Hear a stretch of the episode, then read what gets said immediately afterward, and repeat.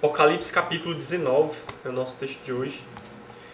Versículo 1 diz assim: Depois destas coisas que acabaram de acontecer, né, ou seja, a queda da grande Babilônia, como nós vimos, os capítulos 17 e 18, ouvi no céu o que parecia ser a forte voz de uma grande multidão, dizendo: Aleluia!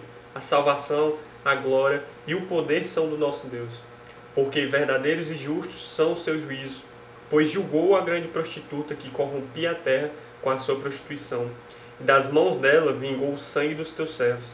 E disseram pela segunda vez: Aleluia! E a sua fumaça sobe para todos sempre. Fumaça da Babilônia. Versículo 4.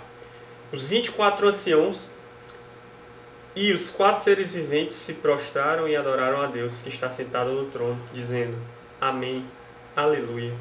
E do trono saiu uma voz que dizia: Louvem o nosso Deus, todos vocês, seus servos, todos os que temem, os pequenos e grandes. Então ouvi o que parecia ser a voz de uma grande multidão, uma voz como de muitas águas e como de um forte trovão, dizendo: Aleluia, pois reinam no Senhor, nosso Deus, o Todo-Poderoso Alegremos-nos, exultemos e demos-lhes glória, porque chegou a hora das bodas do Cordeiro, e a noiva dele já se preparou.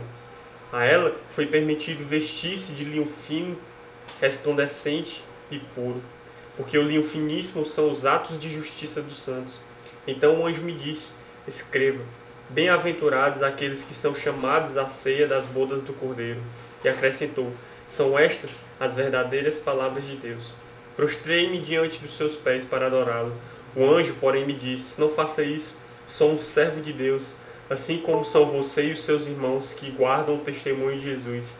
Adore a Deus, pois o testemunho de Jesus é o espírito da profecia. A gente vai ver primeiro essa parte, depois a gente vê a continuação. Né? A, a primeira visão que João tem aqui, ele começa a descrever. Né? Ele diz que depois das coisas que acabaram de acontecer nos capítulos 17 e 18, ou seja, da grande Babilônia sendo destruída pelo próprio besta, né, o anticristo, seu império, seu profeta e os seus reis destruindo a grande Babilônia. Existe um cântico de celebração, né? Porque Deus vingou o sangue dos mártires que estavam na mão dessa grande Babilônia. Né? E aqui, esses primeiros cinco versículos, eles são a celebração da queda da Babilônia, né? Então, se você quiser separar por, por etapas, do 1 ao 5 ele retrata essa canção, né? Essa manifestação de alegria por conta da queda da grande Babilônia. E é interessante que pela primeira vez no Novo Testamento aparece essa expressão, né, aleluia. Aleluia é uma expressão que aparece muito nos Salmos, né? É, mas no Novo Testamento é que é a primeira vez que ela surge. É uma declaração que ela envolve muito mais do que o conceito que nós temos de aleluia, né? Aleluia pra gente é quando alguma coisa acontece a gente fala, né, aleluia, como é, ainda bem, né? Finalmente, ou coisa do tipo, né? Tem até aquela música, né? aleluia, aleluia, que a gente canta quando alguém faz algo que não costumava acontecer, né? Então, quando surgem novas coisas, nós costumamos expressar através de aleluia, né? E aleluia é muito mais profundo que isso, o, o conceito de aleluia, né? O significado de aleluia na Bíblia é muito mais profundo que isso. Nós vamos ver aqui que não somente foi essa citação, mas existem quatro declarações de aleluia aqui. E é interessante que elas são declarações que acontecem justamente nesse capítulo. Esse capítulo vai tratar acerca do estabelecimento do reino de Deus de uma vez por todas, né? Tranquilo? Então, aleluia, a tradução exata de aleluia é louvem o Senhor, né? A expressão é louvem o Senhor. E aí, o, a grande multidão, ela declara, né? Aleluia, ou seja, louvem Javé, né? Louvem o Senhor. A salvação, a glória e o poder são do nosso Deus. Ou seja, a Ele pertence a salvação, o mistério da redenção, a glória, ou seja, a própria glória que ele recebeu por meio desse plano e o poder, o poder para realizar essas coisas. Porque verdadeiros e justos são seus juízos. Aqui é uma declaração de, de gratidão, uma celebração por conta do juízo de Deus sobre aquela grande Babilônia, como nós vimos. E fala que ele julgou essa prostituta, né, essa grande Babilônia. Ela corrompia as nações da terra, ela corrompia os povos da terra com a sua riqueza, com a sua sedução, com a sua corrupção moral, espiritual e econômica, ela corrompia os homens da terra. Ele fala que Deus se vingou das mãos dela, né? As mãos delas possuíam sangue dos mártires, como nós vimos, né? Ela estava bêbada, embriagada no sangue dos mártires. Ela estava totalmente imersa nessa cultura de martírio e totalmente dedicada a assassinar os homens de Deus. No versículo 3, continua essa declaração e pela segunda vez nós vemos a expressão, né, aleluia.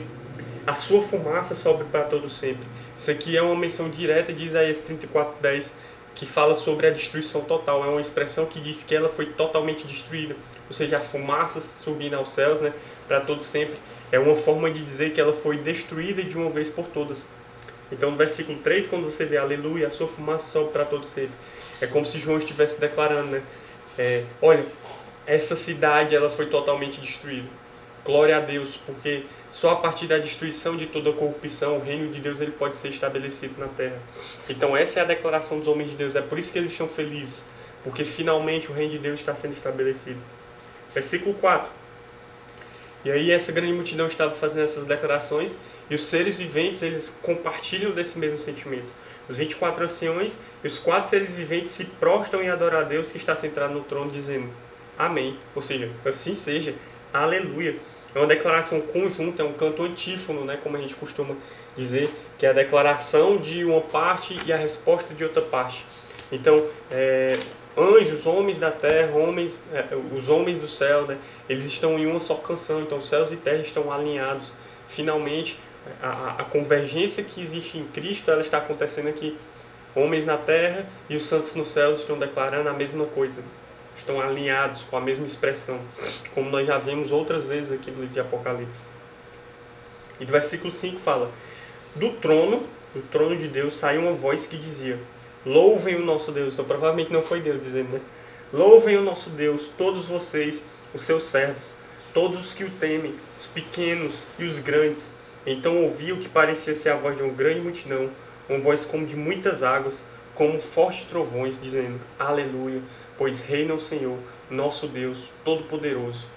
Então, João aqui primeiro ele ouve uma voz é, convocando toda a criação para louvar a Deus.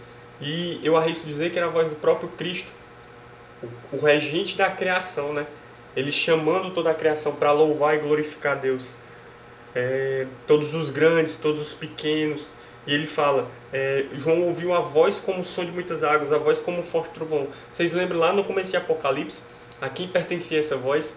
Ao Filho do Homem, né? ao próprio Cristo. E aqui essa voz é uma voz de uma grande multidão. É como se a, a criação ela finalmente estivesse assumindo a imagem da própria, do próprio Criador. Então ela começa a reproduzir características do, do próprio Criador. Ele fala que essa, essas vozes, né, como o som de muitas águas, essa voz semelhante à voz de Jesus, ela declarou aleluia, o quarto e último aleluia, né? Pois reina o Senhor, nosso Deus Todo-Poderoso. Essa é a expressão que significa aleluia. O Senhor, nosso Deus, passou a reinar. Então, aleluia significa o Senhor, nosso Deus, passou a reinar, ou seja, o nosso rei está presente. É isso que significa aleluia, né? Aleluia não é você é, declarar quando algo finalmente aconteceu. Você, aleluia, né? Tipo, finalmente. Está de caminho de mãos dadas, mas ainda não é o significado mais correto. O significado mais correto é o do Senhor. O nosso Deus passou a reinar. Então eles estão expressando essa alegria porque chegou o momento, chegou o momento da nova cidade que vem dos céus. Amém? Aqui o aspecto dessa, desse aleluia é, é como se o plano de Deus estivesse concretizado, né? Então, é parecido com a nossa expressão de finalmente, né? Porque é como se a criação estivesse declarando, né? Finalmente o nosso rei está vindo para reinar, né? Finalmente o, o, plano de Deus, né? O Senhor nosso Deus passou a reinar a partir da queda da grande Babilônia. Então, é, a gente vai ver que a primeira, a, o primeiro aspecto da... O, o, o primeiro... Como é que eu posso falar? O juiz da grande Babilônia é, a primeira, é o primeiro grande ato do reino de Deus sendo estabelecido. A queda da Babilônia é como se fosse. Não tem aquele período de 100 dias iniciais de todo governo, que é considerado os 100 primeiros dias críticos né, de um governo, que decide como que esse governo vai é, é, assumir as suas, o seu posicionamento nos próximos anos. Então é como se esse primeiro dia, que esse primeiro momento do reino de Deus fosse a destruição da grande Babilônia. É como se Deus estivesse estabelecendo seu reino de justiça e de santidade sobre toda a terra. E a criação ela glorifica isso. É a expressão da criação, né? A gente vai ver que a expressão da criação homens, a expressão da criação natureza, a expressão da criação anjos e seres viventes, a expressão é porque é a expectativa de toda a criação, né? Como Paulo fala lá em Romanos. E aqui a gente vai ver uma a continuação de uma passagem que a gente conhece bastante né, no, no que tange a, a alegoria. Né? É as bodas do Cordeiro, é o casamento de Cristo. Versículo 7 fala: Olha, vamos nos alegrar, vamos exultar e lhe dar glória, porque chegou a hora das bodas do Cordeiro. Né? Em Oséias 2, versículos 9 e 10, vai falar exatamente sobre isso. Portanto, tornar-me-ei e reterei a seu tempo o meu trigo e o meu vinho, e arrebatarei a minha lã e o meu linho, que lhe deviam cobrir a nudez. Agora descobrirei as vergonhas aos olhos dos seus amantes, e ninguém livrará a mão. Eu acho que eu anotei o versículo errado.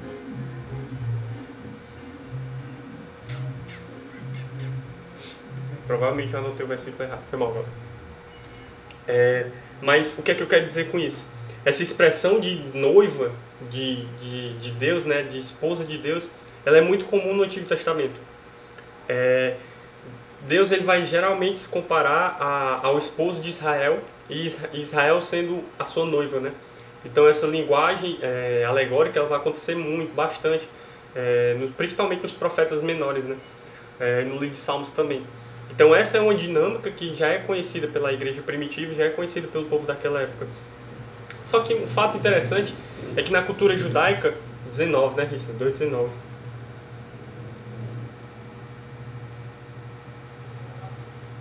Dois Não sei porque eu botei dois nove. Dois nove dez. Desposar-te-ei comigo em fidelidade e conhecerás o Senhor. Naquele dia eu serei obsequioso, diz o Senhor, obsequioso aos céus e estes à terra. A terra obsequiosa ao trigo e ao vinho e ao óleo e a estes a Zerreel. É, então fala sobre Deus desposando, né? ou seja, é, se relacionando em intimidade com a sua noiva. E o que, que eu quero falar com isso, dessa linguagem de cristiano noiva? Na literatura judaica, na cultura judaica, não existe noiva. Então, a partir do momento em que você trata um acordo é, de casamento, você é considerado esposo e esposa, né? Não existe esse período de noivado como nós conhecemos hoje, né? Tipo, eu e aquele ano estamos noivos. Mas para Israel, quando você tratava esse, esse acordo, você já era considerado esposo. Esposo e esposa. Então, a noiva de Cristo, na verdade, é que é a esposa de Cristo. Não é que Cristo ele pode se arrepender e escolher outra noiva, não. Ele já tratou um acordo com a igreja, com Israel, e que ele vai vir para estabelecer, para cumprir esse acordo. Que aí sim é o casamento como nós conhecemos, né? Então, na cultura judaica tinha isso. Às vezes eles tratavam lei, eles acertavam as condições e passavam-se às vezes um ano, dois anos para que aquele casamento se cumprisse, né? É, isso é interessante. Naquele período, aquela pessoa era considerada casada com a outra, só que ainda não tinha estabelecido é, em, em, em, prática né, o casamento. E aqui a igreja e Israel, eles precisam se preparar. Por quê? É interessante que na minha versão diz que a noiva dele já se preparou. Mas na versão de alguns de vocês, pode estar tá falando a noiva se ataviou por conta própria ou algo do tipo, né? Não sei se a versão de algum de vocês conta dessa forma. Se conta, vocês podem ligar o microfone declarar, né? O versículo 7, o finalzinho. Deixa eu ver se eu acho outra versão aqui. Pronto. É, 19,7 diz assim, na, na versão da NVA. Alegremos-nos e exultemos e damos glória a Deus, porque são chegadas as bodas do Cordeiro, cuja esposa a si mesmo já se ataviou. Você vê como ele já usa esposa aqui? Mas o que é interessante, a si mesmo já se ataviou. Aqui a gente vai ver que existem dois aspectos. Primeiro, Efésios 5, 25. Efésios 5, 25 declara o seguinte: Maridos, amai vossa mulher como também Cristo amou a igreja e a si mesmo se entregou para ela. Então, o primeiro aspecto que nós vemos da preparação é que Cristo ele preparou a sua noiva por meio da sua morte e da sua ressurreição. Então, Cristo ele preparou a igreja, ele ataviou a igreja, ao mesmo tempo que a igreja ela prepara a si mesma. Como assim, Thales? Primeiro João, você destaca lá, primeiro João, lá no finalzinho, né? Capítulo 3, versículo 2 e 3 diz o seguinte: Amados, agora somos filhos de Deus, e ainda não se manifestou o que haveremos de ser. Sabemos que quando ele se manifestar, seremos semelhantes a ele, porque haveremos de vê-lo como ele é. E assim mesmo se purifica todo o que nele tem esperança, assim como ele é puro. Então João está advertindo, olha, vocês precisam se purificar, a imagem e semelhança dele, porque vocês têm esperança de que ele vai vir. E assim como ele é puro, nós devemos nos manter puro. E mais, Paulo fala lá em 2 Coríntios, 2 Coríntios, capítulo 7, no primeiro versículo. Ele diz o seguinte: Tendo, pois, ó amados, tais promessas, purifiquemo-nos de toda impureza, tanto da carne como do espírito, aperfeiçoando a nossa santidade no temor de Deus. Então aqui nós temos dois aspectos que são muito interessantes: a justificação e a santificação. Cristo preparou a igreja no sentido de justificar ela com o seu próprio sangue, com a sua morte, com a sua ressurreição. E a igreja, ela se santifica, se mantendo pura e se mantendo fiel a Jesus. Então, quando João aqui ele tem a visão e fala que a noiva já se preparou, ele está dizendo que a noiva está se dedicando integralmente ao seu noivo que a igreja está se dedicando em permanecer pura, em permanecer santa, assim como a igreja gloriosa é sem rugas, sem mancha, sem marcas, entende? Então, é, é como eu falei ontem, né? É uma responsabilidade nossa. Existe uma responsabilidade nossa no que tange a nossa santificação. É única e exclusivamente responsabilidade nossa. Nós já fomos justificados por Cristo, mas a nossa santificação é algo que nós precisamos é, é, nos debruçar nela, nós precisamos nos esforçar nela para permanecer puro. E aí ele fala no versículo 8: A ela, ou seja, a noiva, foi permitido vestir-se de linho finíssimo. Ela recebeu essas roupas né, caras, essas roupas que são raras. É, e essas roupas, João vai falar, o anjo vai falar que elas são os atos de justiça. Ou seja, a noiva de Deus ela é coberta, ela é vestida, ela é preparada com os seus atos de justiça. Os atos de justiça são resultado do quê? Da justificação. Então, porque nós somos justificados em Cristo, nós manifestamos atos de justiça. Nós temos a ciência daquilo que é correto diante de Deus. Amém? Então é dessa forma que a igreja ela se prepara para Cristo. É praticando os atos de justiça.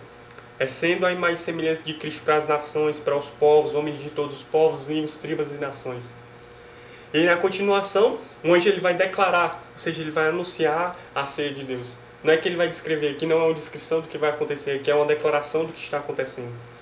Então o anjo me disse: escreva, bem-aventurado aqueles que são chamados, destaca chamados, a ceia das bodas do cordeiro. Você lembra daquela parábola que Jesus contou do casamento?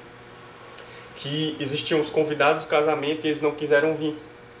E aí o, o, o Senhor né, foi e mandou os seus servos buscar pessoas, convidar pessoas que estavam querendo vir para esse casamento.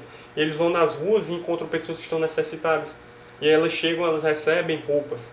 É basicamente essa, essa mesma analogia, essa mesma metáfora que João está é, é vendo aqui, que o anjo está declarando para ele. Ou seja, aqueles que são chamados. Por isso que Jesus vai falar, olha, eu vim, é como o Pai sempre fala na Santa Ceia, né? O meu sangue foi derramado por amor de muitos, não é todos. Não foram todos que foram chamados. Alguns foram escolhidos pelo próprio Cristo. É o escândalo da particularidade. Deus escolheu homens de todos os povos, tribos, línguas e nações. Deus não escolheu todos os homens, ele escolheu alguns dos homens. E ele acrescentou: são estas as verdadeiras palavras de Deus. Prostrei-me diante dos seus pés, dos pés do anjo, para adorá-lo. O anjo, porém, me disse: Não faça isso, sou um servo de Deus, assim como vocês e os seus irmãos que guardam o testemunho de Jesus. Adore a Deus, pois o testemunho de Jesus é o espírito da profecia. Aqui nós temos dois aspectos da ceia escatológica, né? A ceia escatológica de Mateus 8:11, que fala que todos os homens, né, homens de, do Oriente, homens do Ocidente, ou seja, homens de todos os povos, tribos, línguas e nações, de certa forma, eles vão vir para a ceia de Jesus. E no finalzinho do livro de Mateus, lá no capítulo 26, Jesus fala para os seus discípulos, olha, quando ele está na ceia, é, eu estou ceando aqui, mas eu não vou voltar a cear até o dia que tal, não sei o que, não sei o que, ou seja, ele está apontando para uma ceia futura, para uma ceia escatológica. Vocês lembram daquela pregação da Santa Ceia que eu trouxe? É, é, que a ceia ela tem um sentido de declaração escatológica. Por quê? No momento que o apóstolo Paulo ele está falando sobre a ceia, ele fala: é, e façam isso até que quê? Até que ele venha. Ou seja, a ceia é uma declaração escatológica da nossa esperança em Cristo. E isso é uma verdade que poucos entendem na própria Santa Ceia. Ah, e aqui fala que João, ao ver essas coisas, ao ouvir essas coisas, ele, se, ele prostrou aos pés do anjo. Isso era uma prática comum, né? A gente vai ver lá em Colossenses 2,18 que as pessoas elas tinham essa prática de adorar anjos e que essa prática ela foi muito criticada pelos apóstolos, ela foi condenada pelos apóstolos, porque só Deus é digno de glória, só lhe deu glória, né? É, então existiu essa tendência nos primeiros dias e João confundiu a voz do anjo com a voz do filho do homem, né, com a voz de Jesus. E ele se dobrou para adorar aquele anjo. É interessante que João não precisava ter colocado essa passagem. Você já pararam para pensar nisso? É que quem está escrevendo o livro é João. O anjo não mandou ele escrever essa parte. Mas ele decidiu colocar para mostrar a humanidade dele, a fraqueza dele, mesmo no meio de todas essas revelações. Eu acho isso bem humilde da parte de João. E finalmente o anjo fala para ele: Olha, João, testemunho de Jesus é o espírito da profecia. Isso resulta em duas revelações. O espírito da profecia concretiza o plano de redenção. O espírito da profecia é a fonte do testemunho fiel de Cristo. Então, a partir do espírito da profecia, nós damos o correto testemunho de quem é Jesus. E a partir do espírito da profecia, o plano de consumação de Deus, ele finalmente se concretiza. Amém? E nós temos a última parte né, desse texto, versículo 11 em, é, é, em seguida ele vê o próprio Filho do Homem né, vindo sobre as nuvens, que é um momento tão esperado de Apocalipse. Viu o céu aberto e eis um cavalo branco. Seu cavaleiro se chama fiel e verdadeiro. Quem é o fiel e verdadeiro lá de Apocalipse 1? E julga e combate com justiça. Seus olhos são como chamas de fogo. Quem é o que tem olhos como chamas de fogo? A cabeça dele há muitos diademas, há muitas pérolas, né? muitas é, recompensas.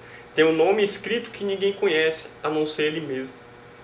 Ele está vestido com um manto encharcado de sangue um manto vermelho, né? E o seu nome é Verbo de Deus. Quem é o Verbo de Deus que João disse lá em João? No princípio era o Verbo e o Verbo era Deus. Que João ele está fazendo uma, uma conexão com o seu próprio escrito nos Evangelhos. Então João está falando, olha, finalmente nós temos agora Cristo. Ah, então João ele está vendo o próprio Filho do Homem em corpo glorificado em toda a sua glória vestido com veste vermelha de sangue. Por que, que as vestes de Jesus estão vermelhas de sangue, Thaleson? É o sangue da sua morte? Não, é o sangue da morte dos seus inimigos. Nessa guerra fenomenal do Armagedon, lá do Vale do Megido, como a gente vai ver ali na frente. Então Cristo ele vem com todo o poder, toda a glória. Ele era o cordeiro, estava morto, agora ele vem como leão, rugindo, para conquistar, para dominar e para estabelecer o seu reino. 3, 4. Os exércitos do céu o seguiam, montados em cavalos brancos e vestidos de linho finíssimo, branco e puro, assim como a gente acabou de ver. Da sua boca sai uma espada afiada para ferir as nações. Então, da sua boca surge a palavra de Deus, a palavra poderosa, né? É, as, as palavras que ele declara são contundentes, né? Elas são firmes, elas transpassam como a, a palavra de Deus vai falar, né? Que a palavra de Deus é como uma espada de dois gumes. Então a palavra de Jesus ela é contundente, ela determina o fim das coisas. Ele mesmo as regerá, ou seja, regerá as nações com cedro de ferro. Isso é uma menção direta do Salmo capítulo 2, que fala sobre o rei que vai governar as nações né, com cetro de ferro.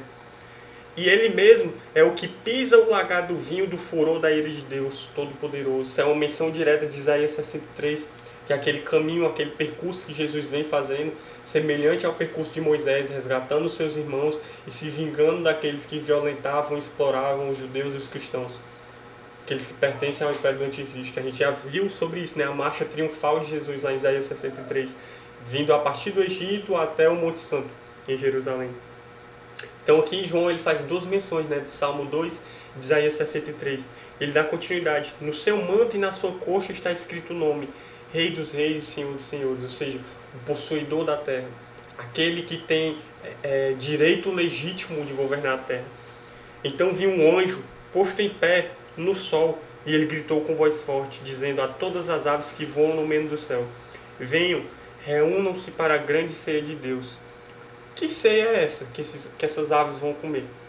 Para comer carne de reis, carne de comandantes, carne de poderosos, carne de cavalos, de cavaleiros, de todos, quer que sejam livres, quer sejam escravos, tanto pequenos quanto grandes.